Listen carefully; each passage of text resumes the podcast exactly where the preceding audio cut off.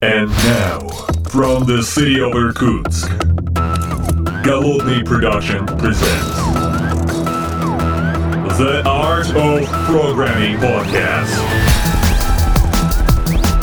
Unique, one of a kind, Siberian flavor in the world of IT.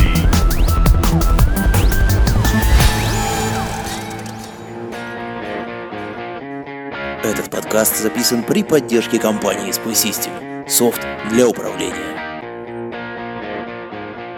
Доброго времени суток, уважаемые подслушатели. С вами э, в этой реальной студии на конференции DevOpsConf Russia 2018 находится аж три подкастера, а именно я, Голодный из города Иркутска. Крис Даймон из Москвы. И Иван Глушков из Девзена.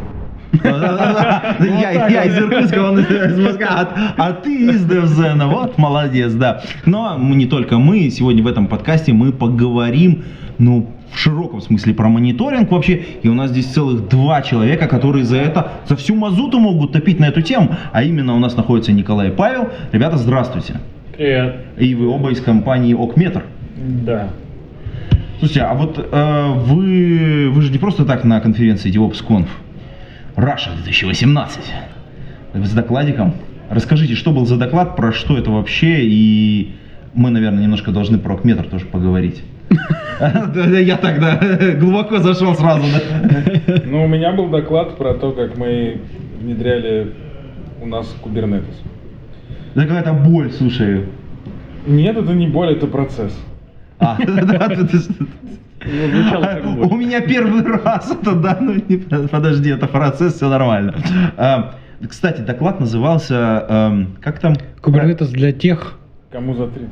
Да, кстати, кому за 30, можете Этот тут же подкаст выключить. э, ши- помечен шилдиком 30 плюс. Да, 30 плюс, да, поэтому, да, уберите детей из тех, кому меньше 30 от, э, соответственно, ваших приемников и, и продолжаем. Ну, по жесткачу будет, собственно, значит, подкаст. А как это все происходит вообще, собственно говоря, внедрение в Не, большой главное компании? зачем? Главное зачем? Да, Давай начнем вот, издалека. кстати. Зачем? Чтобы управлять ресурсами. То есть у нас была задача, у нас нету задачи CI-CD делать, у нас его нету. А как бы задача управлять ресурсами и запускать наши сервисы на каком-то множестве серверов есть. И это стало э, делать на текущих инструментах больно, ну не больно, а сложно. И мы приняли решение, что мы хотим Kubernetes. Ну, я вот знаю, что очень часто Kubernetes, э, ну, одна из главных мотиваций с точки зрения, ну, как бы разработки, это уплотнить каким-то образом на своих серверах, ну, так сказать, э, ну, плотность размещения ресурсов. Нет, ну просто более эффективно использование ресурсов. Да, более наверное, в эффективный первую ресурс. А у вас какая-то немножко другая, как бы, история. Нет, я бы сказал, что то, то, что ты называешь, как раз у большинства компаний нет такой мотивации. У них задача э, построить абстракцию над серверами для разработчиков. Ага, вот так. А как бы у нас задача противоположная, как раз э, использовать емкость, использовать ресурсы для запуска своих сервисов. Мгм. Вот так.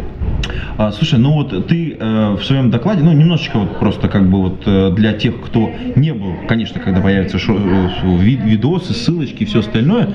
Я, кстати, прошу прощения за вот тот звук, который вы слышите, потому что мы действительно по-настоящему находимся на конференции. Всевозможные объявления могут быть на заднем фоне, и, к сожалению, с этим ничего не, не поделаешь. Так вот, ты рассказывал о вот этом вот всем внедрении, ты рассказывал э, в настоящем большом, в главном зале. И, конечно, будет видос, и, конечно, будут какие-то материалы, но вот э, до тех пор, пока они появятся, э, что бы ты мог такое, как тизер завесить для наших подслушателей? Ну, это история про то, как э, начать внедрять Kubernetes и не утонуть в новых для себя терминах, понятиях, словах и технологиях. Как взять только самый минимум и сделать первый шаг, внедрить, э, откинув все лишнее и там поборов свои, не знаю, там страхи, сомнения и все такое, все такое. Вот, ну как просто вот взять и сделать. Мгм. А сколько времени вообще в компанию Окметр заняло соз- вот, вот это, собственно говоря, Полтора внедрение? человека в месяц, а где-то календарный месяц. Да, ну шоу-ноты, конечно, мы в шоу-ноты, если уже в- к моменту выхода подкаста появятся видосы, мы, конечно, положим всякие ссылочки, но если нет, то, соответственно, мы завешаем эти тизеры и потом в следующих выпусках подкастов обязательно добавим. А, кстати, хороший вопрос. А на чем или каким образом вот это оркестрировалось ваше решение до того, как у BS появился Kubernetes? Ну, голая железка с операционкой, с Linux. И. Ansible туда ставил. Когда пакеты, когда бинари прям притаскивал, запускал. Мгм. А можно понять масштабы примерно? То есть количество серверов, количество разных сущностей, сервисов, бинарников? Сервисов около 10, Мгм. это не считая stateful сервис, не считая Cassandra, Elastic и Мгм. прочего, что у нас есть. А это именно наши сервисы. Количество серверов, ну, там пара десятков. Мгм. А в какой момент стало больно уже? То есть, Да. вот что, то есть, когда вот уже боль возникла, что типа что-то, это, этот трамвай идет не туда. Когда возник э, третий тип купленного dedicated сервера, Мгм. а, и в инвентаре Ansible началась совсем мясо, что на этом сервере то и то, а на этом то и это. И вот когда началось уже такое, что ты не помнишь, где больше всего ресурсов осталось, считать это в голове уже невозможно. В мониторинге показывается факт, но не показывается то, что ты а, в- при максимальной нагрузке получишь. Поэтому уже пришла необходимость это делать более как-то Ну, динамически, я, ну, так сказать, с меньшими, пол- получается, за, за- ну, да, усилиями. Да. Слушайте, ну это как бы такая как бы типичная история. То есть ты находишься в состоянии, что у тебя такой какой-то фарш на тебя летит, в общем, из мясорубки, и ты такой типа, а, блин, что делать? Когда а ты вот... внедряешь Kubernetes, вот тогда на тебя начинает лететь фарш. А, вот так, да? А до, до этого как-то ровными пластами, да? Ну да, он как бы нарастал, нарастал по кусочку. А То есть, получается, бывает иногда тяжело даже понять, что у тебя начались проблемы, потому что как бы слишком маленькие ин- инкрементальные у- у- усложнения.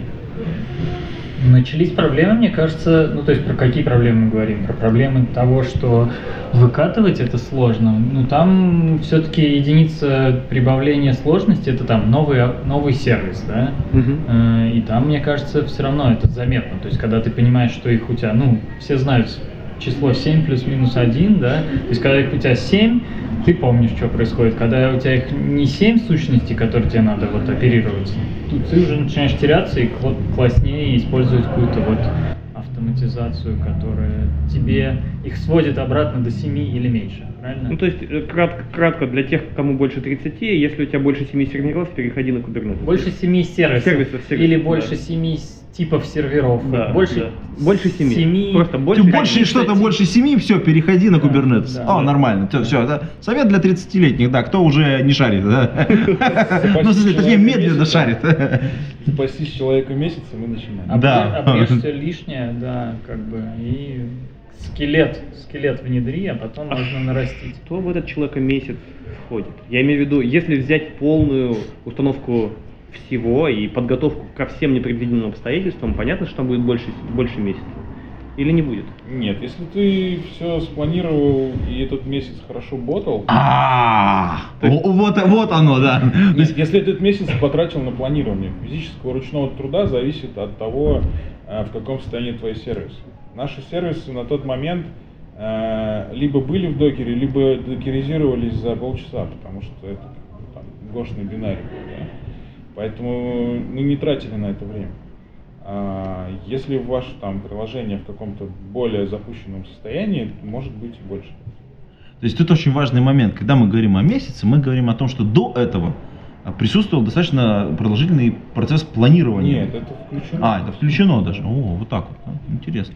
Нет, тут просто, видишь, выливается в то, что если, в принципе, у тебя архитектура твоих каких-то сервисов уже, ну, там, вот, либо докеризирована, да, контейнеризирована, то это все проходит значительно проще, ну, просто понятно. Ну да, да, да. Понятно, да. А если у тебя там все, условно говоря, монолит, и тут ты говоришь, давайте мы сейчас по-быстренькому на микросервисы с кубернетосом. Мне кажется, еще тут вопрос владения этой инфраструктурой.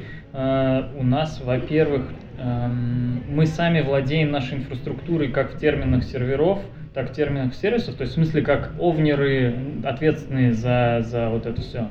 В компаниях зачастую, когда начинают внедрять Kubernetes, на это пускают там отдельный юнит, который все существующее, которое они насколько-то знают, насколько-то не знают, пытаются на- перевести на это, да. И потом еще всем тем людям, которые это существующее на самом деле, э, на самом деле они этим владеют, они им пытаются объяснить, смотрите, теперь вы будете жить вот так. И Они именно, такие, именно, то есть, то есть, э, мне кажется, временные затраты именно на э, человеческую коммуникацию на распространение вот этого знания о том, как мы приготовим Kubernetes, чтобы наше улеглось туда, и как, как оно вообще устроено, чтобы его туда уложить. Мне кажется, вот на это больше всего затрат. Поэтому для нас это было быстро. Мне кажется, в этом. Но мне кажется, мы вообще в подкасте уже созрели э, сейчас поговорить про архитектуру вашего решения, потому что как бы вот э, говорить вот так вот немножко в воздухе не очень интересно. Э, как все внутри окметра устроено э, для того, чтобы потом вот э, хоп за месяц и все получилось. Ну, у нас есть две принципиальные ку- куска э, кода, да, это первое это агент, который мы отдаем для установки на сервера клиентов, который метрики собирает, там автодискавери и так далее. А, И вторая часть это облачная, ну как бы серверная часть, которая принимает от коллектора, ну как бы коллектор принимает метрики и дальше с ним происходит там, не знаю, укладывание на хранение, проверка э, триггеры, там наши там гигантский сет вот этих вот эвристик, которые проверяют, что там что-нибудь сломалось, не сломалось и так далее. Вот эта вся штука серверная, она устроена как раз десяток сервисов и какое-то количество хранилищ, тех или иных, там, включая Кассандру. Мы недавно серьезно подсели на Кавку. А у нас также есть Elastic, совсем чуть-чуть Postgres. Здесь мы должны обязательно передать э, привет одному из наших э, подкастеров, который э, кавка, кавка, кавка. Да. Но, кстати, э, когда ты говорил о сервисах хранения, то есть вот кавка как это как механизм, собственно говоря, а что под низом, то есть где физически все хранится. Кавка это вал, Ну, да. Вот. Э, Прежде всего, данные, как мы знаем, из РСУБД должны попадать в вал. Ну, понятно. Вот. Данные попадают в вал, а дальше, в зависимости от э, ну, как бы задачи, они попадают либо в оперативное хранилище, которое там, вплоть до того, что в памяти хранит последний хвост, а оно попадает в сервисы, которые их э, укрупняет, делает какие-то продолжительные куски, и потом на архивное хранилище, э, ну, с- как бы архивно-оперативное. Он укладывает блобы гигантские в Кассандру. А, вот так. Да. А какие размеры вот этих вот э, гигантских блобов, чтобы мы понимали, как Не, ну не гигантские, но по сравнению с одной метрикой, которая там float 8-битный, Ага. ой, 64-битный, а, это там мегабайты, десятки мегабайт, это пачка метрик, которая там, хранит несколько часов. Мгм. То есть, ну не гигантские блобы, но такого увесистого размера. Ну да, их уже сложнее читать, сложнее отправлять, там какие-то Да, операции по ним да. выполнять уже, да, тоже, тоже Я помню, ты когда-то, по-моему, где-то рассказывал про то, что вы их там сами сж- сжимаете, как-то пакуете, чтобы оптимизировать Сжимаем, место, вот это пакуем, все. да. Ну, Ага. здесь, здесь как бы А есть какой-то там доклад, что-то послушать или посмотреть про то, как вы жмете данные? Жмем, да там нет ничего интересного. Вопрос, как подготовить э, большую пачку данных для сжатия, потому что сжимать один флот без толку, Ну, как конечно. мы знаем. А подготовить много данных, чтобы можно было их сразу пожать, их нужно подготовить как с точки зрения того, как они пишутся, так и с точки зрения того, как они будут читаться. Если вы нашли пересечение, вы этот кусок данных берете и жмете чем угодно. И оно хорошо жмется, потому что ну, наш датасет показывает, что это хорошо жмется. Ага. Ну, в большинстве случаев. Прикольно. А вообще вот эта вот э, история про...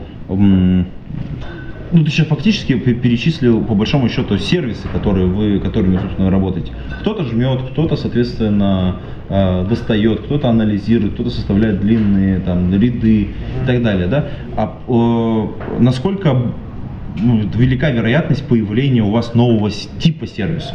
Потому что, как бы, как мы, ну, сейчас есть какой-то сабсет, да, и у вас есть какая-то статистика накопленная, что вот там каждый год у нас появляется минимум один новый сервис, там, ну и так далее, да. А вот, э, как бы, как- какое-то количество, какой срок?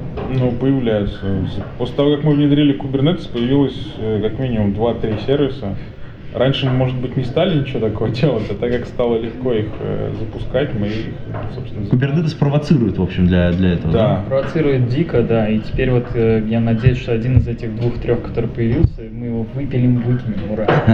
Но зато и проще как бы выпиливать, выкидывать, и это прям приятно. Такой выкинул и так. м. Это, это как рефакторинг, да? Мне кажется, когда Да, какой-то кусок только кода, просто- который там лежал, там такой, «Э, я его удалил уже все, наконец-то. Да. Да.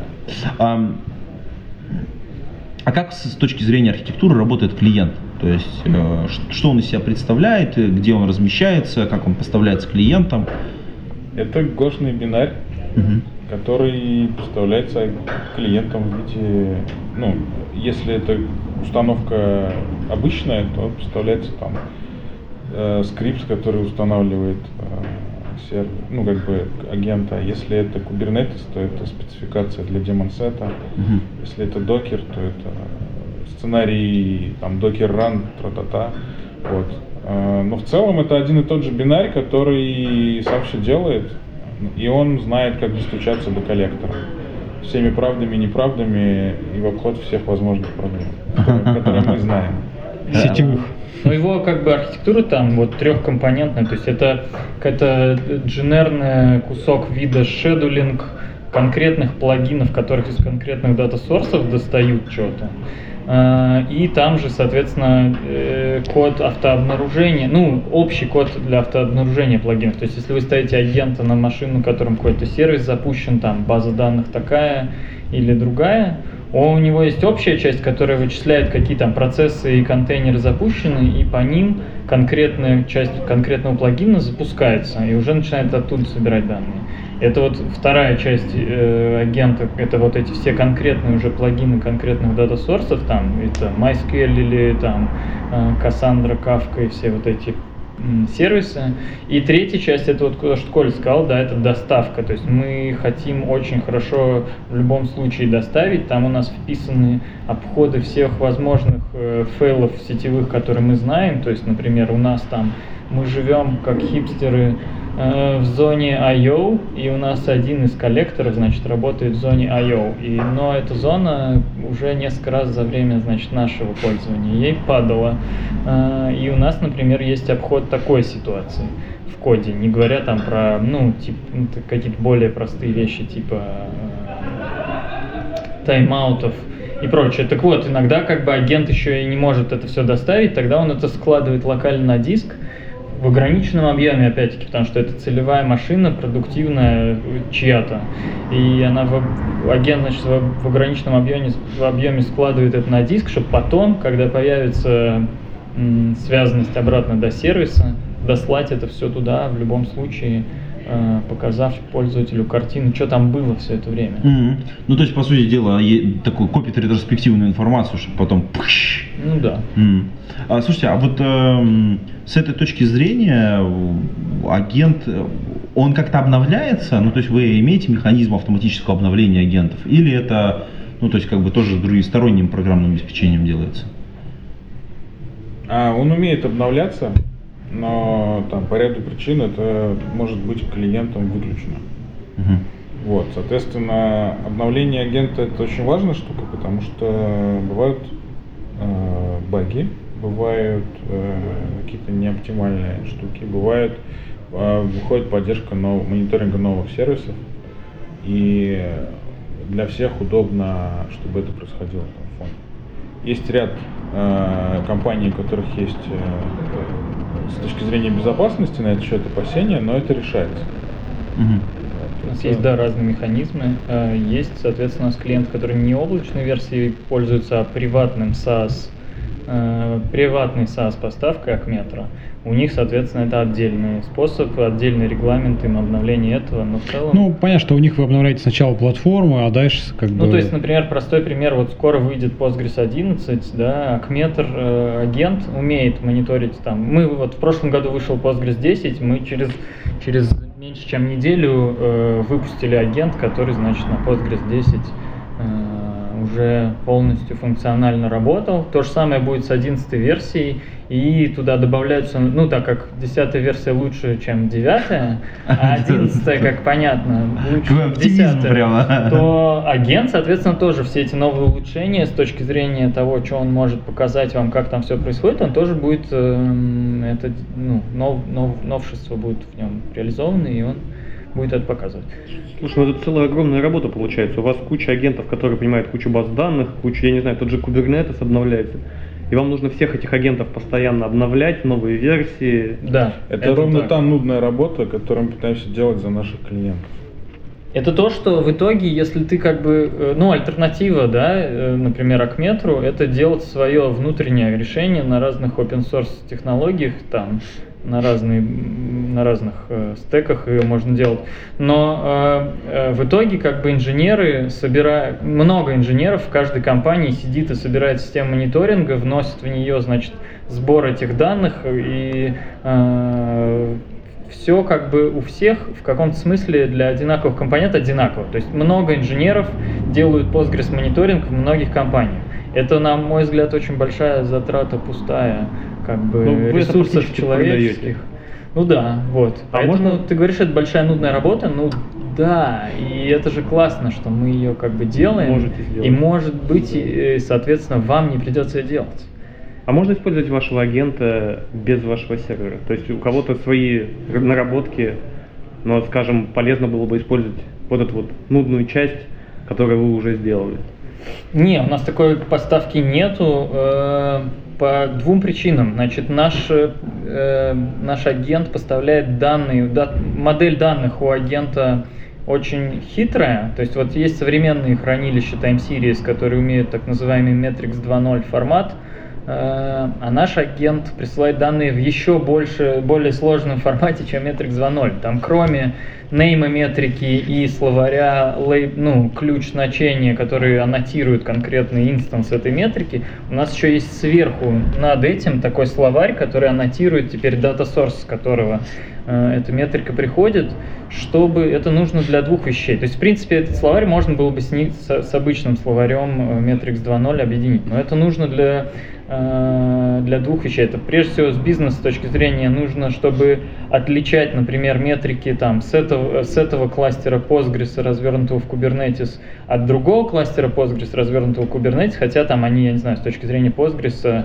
называются одинаковые, там, э, но мы хотим их различать. Это бизнес-задача. Да? Ну, может быть, с Postgres это чуть менее актуально, хотя для некоторых компаний все-таки и так. Но с другими хранилищами, там вот у вас здесь э, deployment Redis, а там deployment Redis, это разные Redis, а вы хотите их вот так отличать.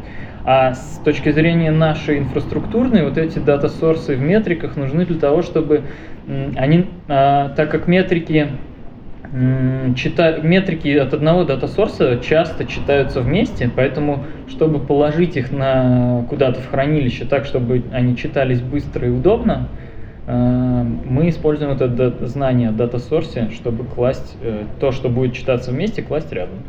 Вот.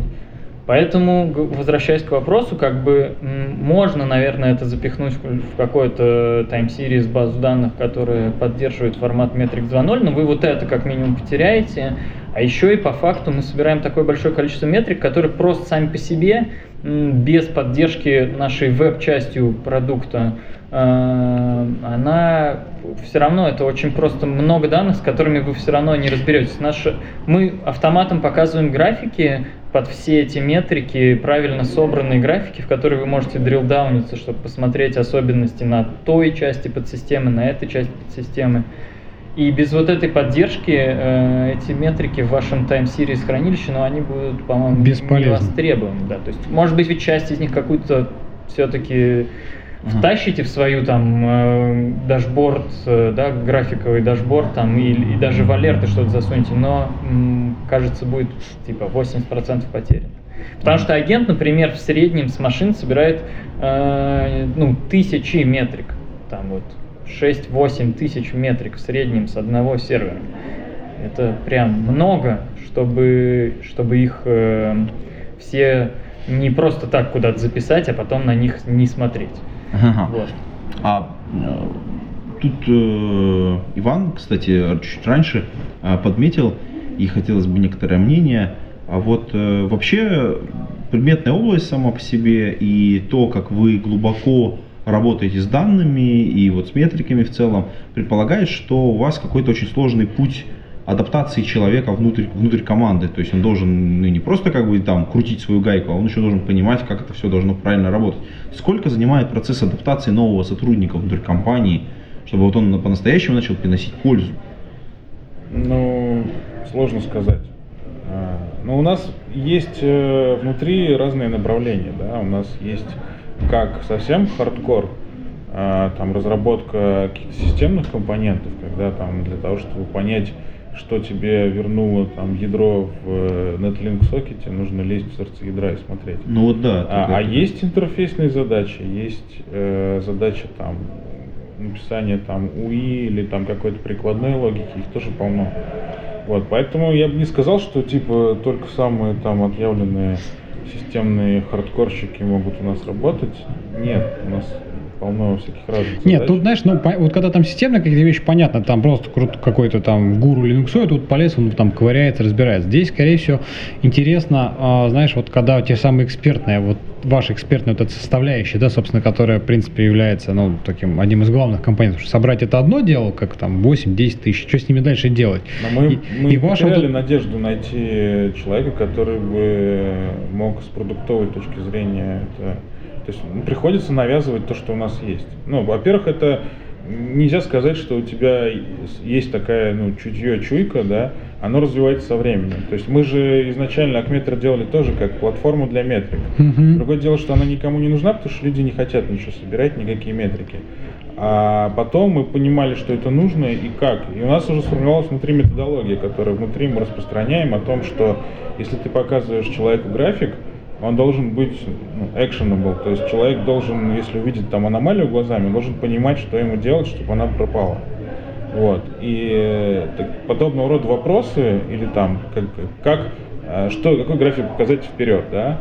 Вперед надо показать график, который охватывает там, ну, самое вероятное место возникновения проблем.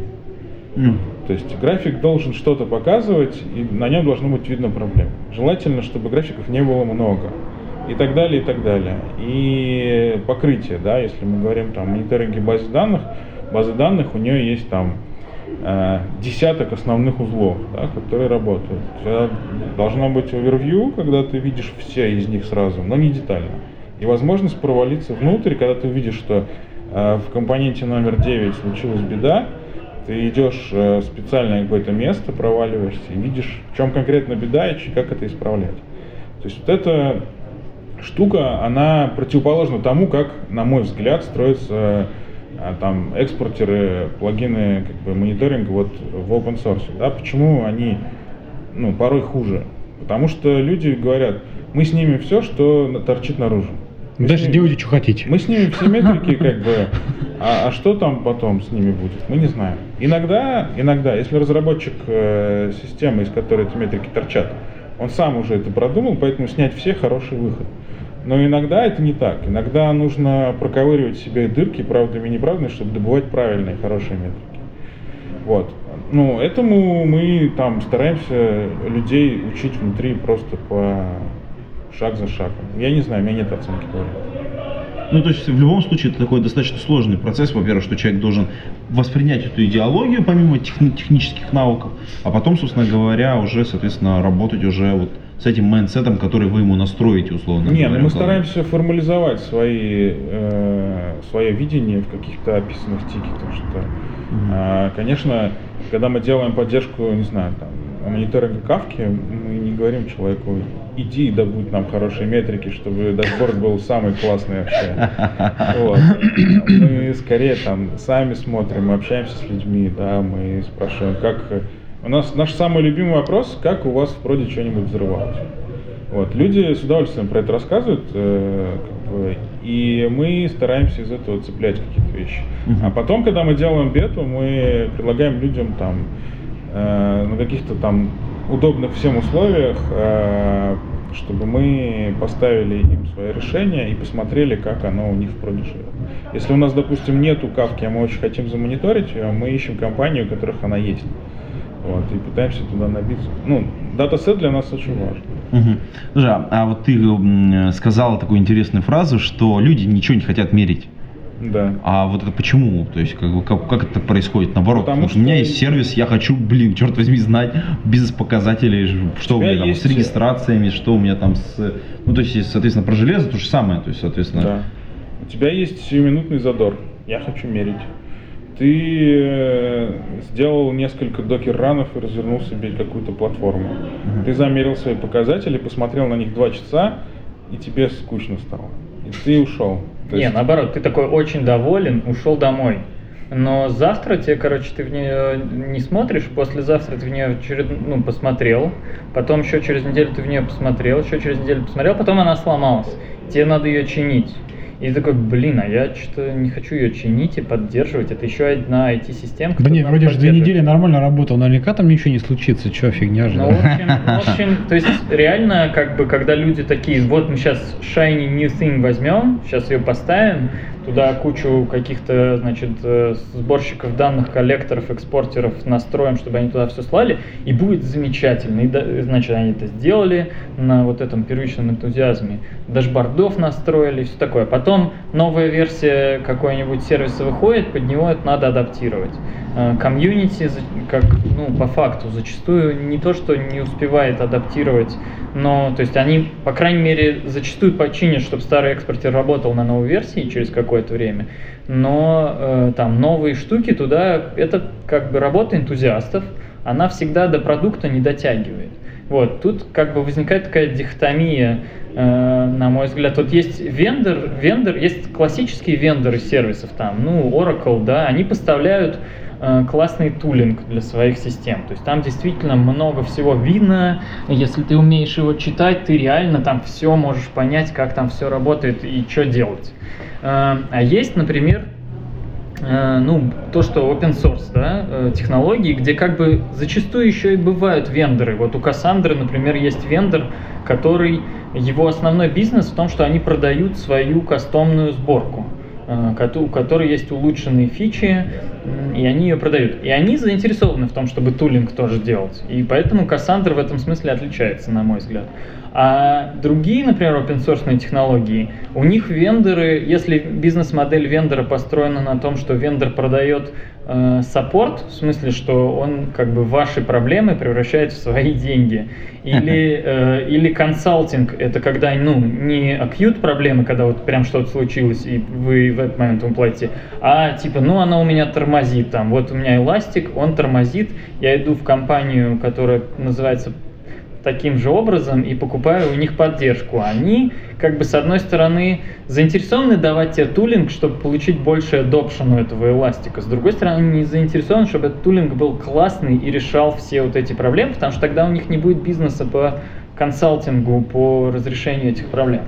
И вот это вот такая ситуация с э, open source технологиями, на мой взгляд, ну, в смысле, с их тулингом, с мониторингом в частности, mm-hmm. что даже если у open source штуки есть вендор, который, казалось бы, ну сделай классный тулинг, э, он зачастую как бы не такой классный, потому что бизнес, ну, конфликтует с бизнес-моделью основной вендора. Mm-hmm.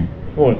И мы тут как бы такая независимая сторона, мы как бы и как бы мы и не вендор, потому, поэтому мы заинтересованы, и, и, и мы не комьюнити, потому что мы вот пытаемся сделать продукт, а не какую-то штуку, которая для галочки, там, вот у нас есть мониторинг. А, ну, а вот э, по большому счету, когда делаешь свой собственный сервис, ты, как правило, очень сильно заинтересован, ну, по крайней мере, какая-то часть твоего бизнеса заинтересована в том, чтобы были бизнес-метрики.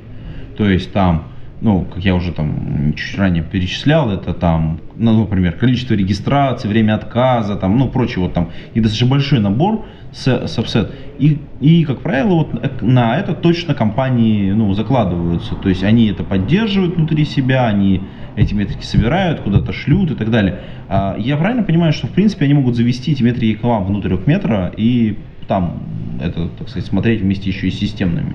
Да, у нас есть э, плагины для сбора кастомных метрик, и зачастую эти кастомные метрики являются бизнес-метриками. То есть э, мы даем там легкий способ, там, селектом по базе посчитать какие чиселки, которые тут же вывести на график, в табличку, не знаю, построить там по ним триггеры, там дашборды. Вот. А, но бизнес-метрики это все-таки как бы по ним ты будешь определять наличие проблем, а причину проблем, которая, ну, это другая задача, она э, влияет на, на длительность твоих инцидентов. И наша основная как бы, работа, ну, то есть наша основная задача решать именно сокращение длительности поиска причин проблем. uh То есть инцидент это как бы два куска, да, ты сначала понимаешь, что происходит, потом ты чинишь. Вот. Мы призваны, как бы, мы стараемся клиентам практически там, до минимума свести этот, эту фазу поиска причины проблем. Мгм. Вот. А это требует очень большого количества метрик. Это требует, э, если ты хочешь действовать еще и проактивно, то есть ты хочешь э, быстро э, почему мы на стенде написали грабли детектор? То, что ты хочешь, э, ну, как бы, не хочешь ходить по граблям, по которым ходили другие. Ты, как бы, в мониторинг в свой, который ты развиваешь, ты можешь заложить те проблемы, на которые ты уже натыкался.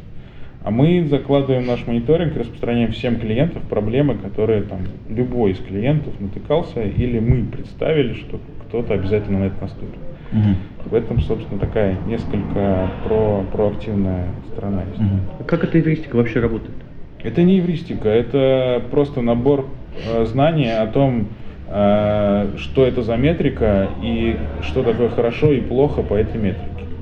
Условно, если у тебя есть любое э, приложение, которое листнет TCP, и оно затупило, и к нему приходит новый коннекшн, у него растет бэклог.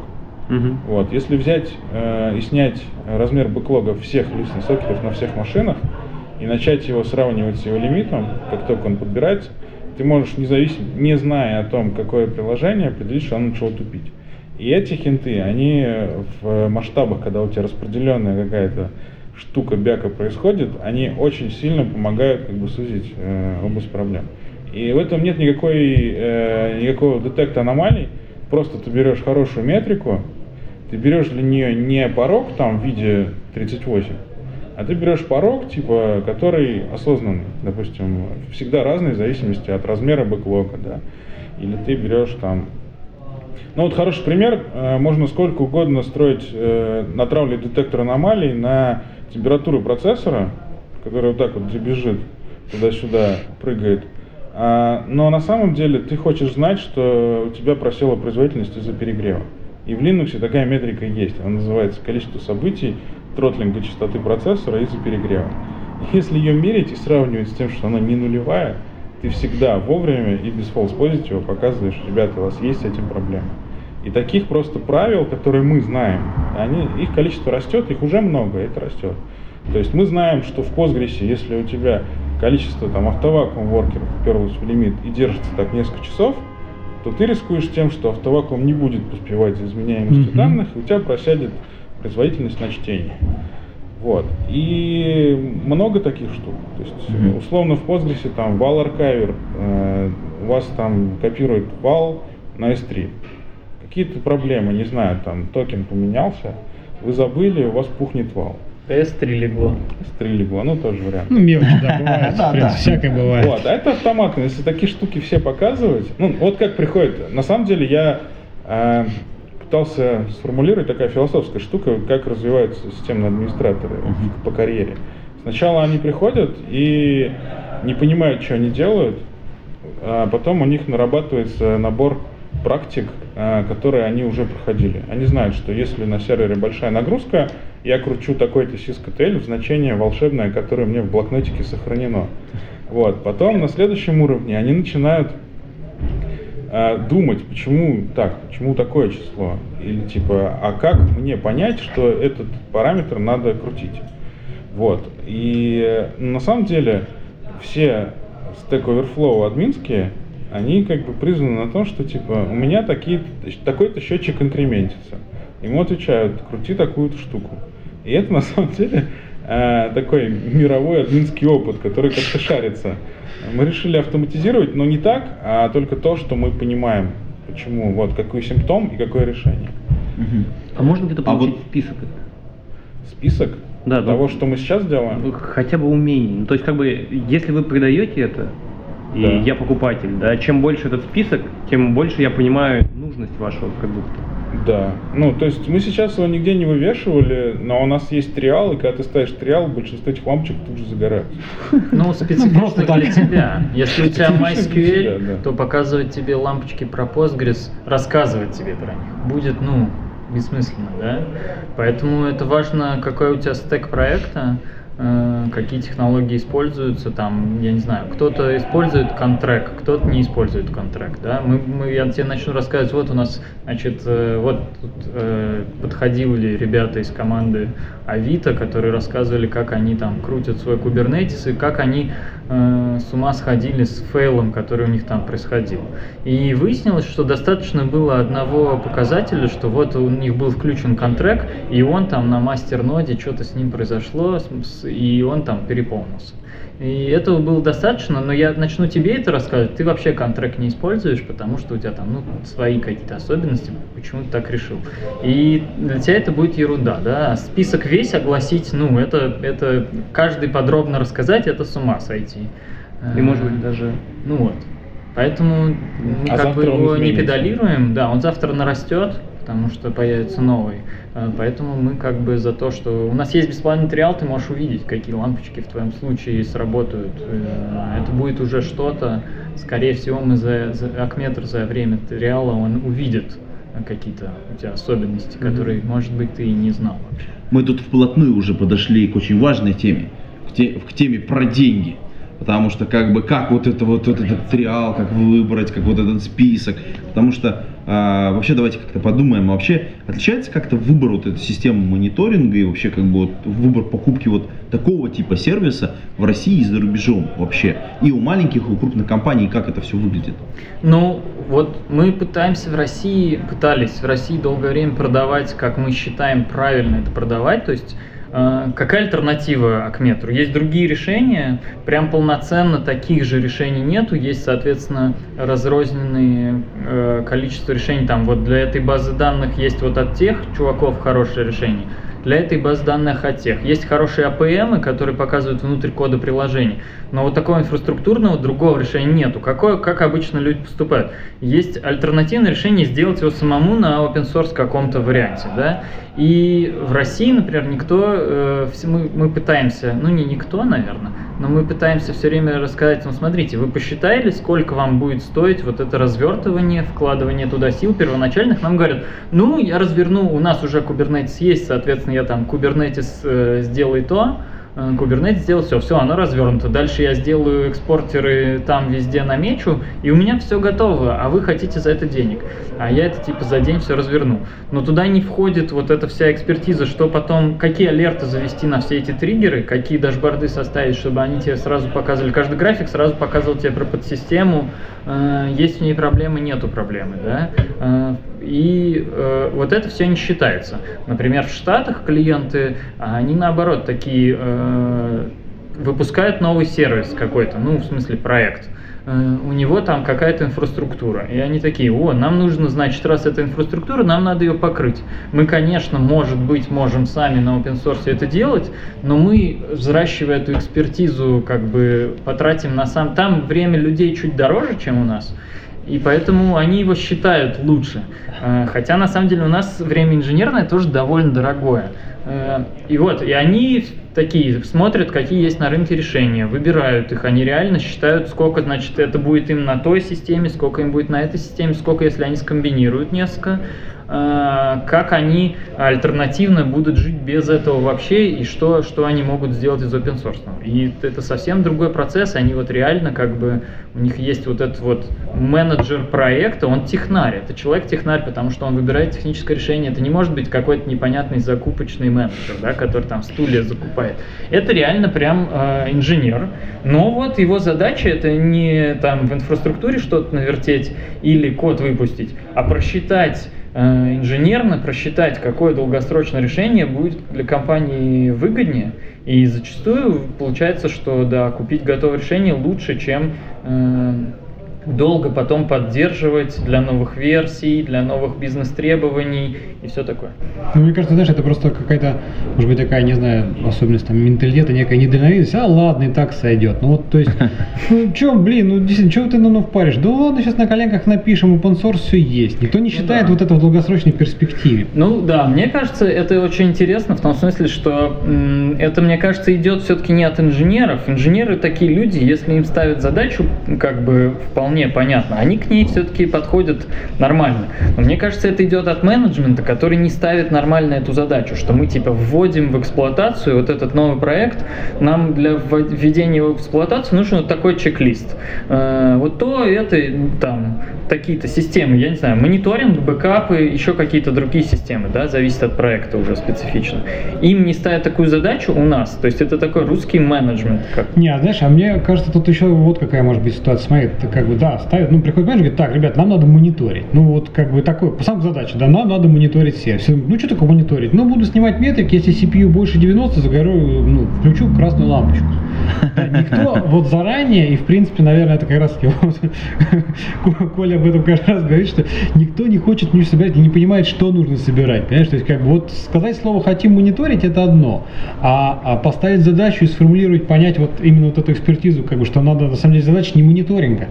Задача сделать так, чтобы все работало, да, а ну, да. как бы ну, составляющая это... этого решения этой задачи это мониторинг, более того, проактивный, с экспертизой, с пониманием, какой метрика за что отвечает, вот это все. Вот, вот мне кажется, это, это вот та область, в которой нам, как э, российскому сообществу инженерному, надо расти и перенимать опыт коллег, то есть не только вот именно там снятие барьеров э, в рамках DevOps, но и какое-то инженерное э, DevOps видение именно DevOps должен решать задачу бизнеса, в частности, задачу бизнеса оптимизации там общей, общей цены да, решений. Ну вот это такая вещь, которую, мне кажется, всем стоит нам учиться делать. Не скажу, что мы ее делаем, я лично, что я ее делаю супер круто, но мы общаемся с вот этими зарубежными клиентами, и на их, ну, от них мы вот, я лично от них этому учусь. Это, мне кажется, очень здорово. Круто. Круто. И на самом деле мы сейчас находимся на конференции, я напомню, DevOps Conf Russia 2018, собственно говоря, где как раз ребята делятся опытом и выступают. Собственно говоря, вот Николай выступал, а ребята выступают со своим стендом. И в следующем году, конечно, конференция повторится, и можно будет приехать и, собственно говоря, еще раз поделиться опытом, понять, что происходит нового. А мы на этой замечательной ноте будем завершать выпуск этого подкаста. Будем с вами прощаться, уважаемые подслушатели. А, на этом все. Пейте кофе, пишите Java. До скорых встреч. Пока-пока. Пока-пока. Счастливо. Пока. Пока. Выпуск этого подкаста поддержан патронами Александр Кирюшин, B7W, Big B, Эдуард Матвеев, Федор Русак, Григорий Пивовар, Константин Коврижных, Константин Петров, Лагуновский Иван, Лео Капанин, Михаил Гайдамака, Нейкист, Ника Буров, Павел Дробушевич, Павел Ситников, Сергей Киселев, Сергей Винярский, Сергей Жук, Василий Галкин, Евгений Власов, Никита Ложников и Семочкин Максим. Коллеги, большое вам спасибо за поддержку. А вы, уважаемые подслушатели, можете стать легко патронами этого подкаста. Пойдите на patreon.com голодный и поддержите этот и другие выпуски подкастов.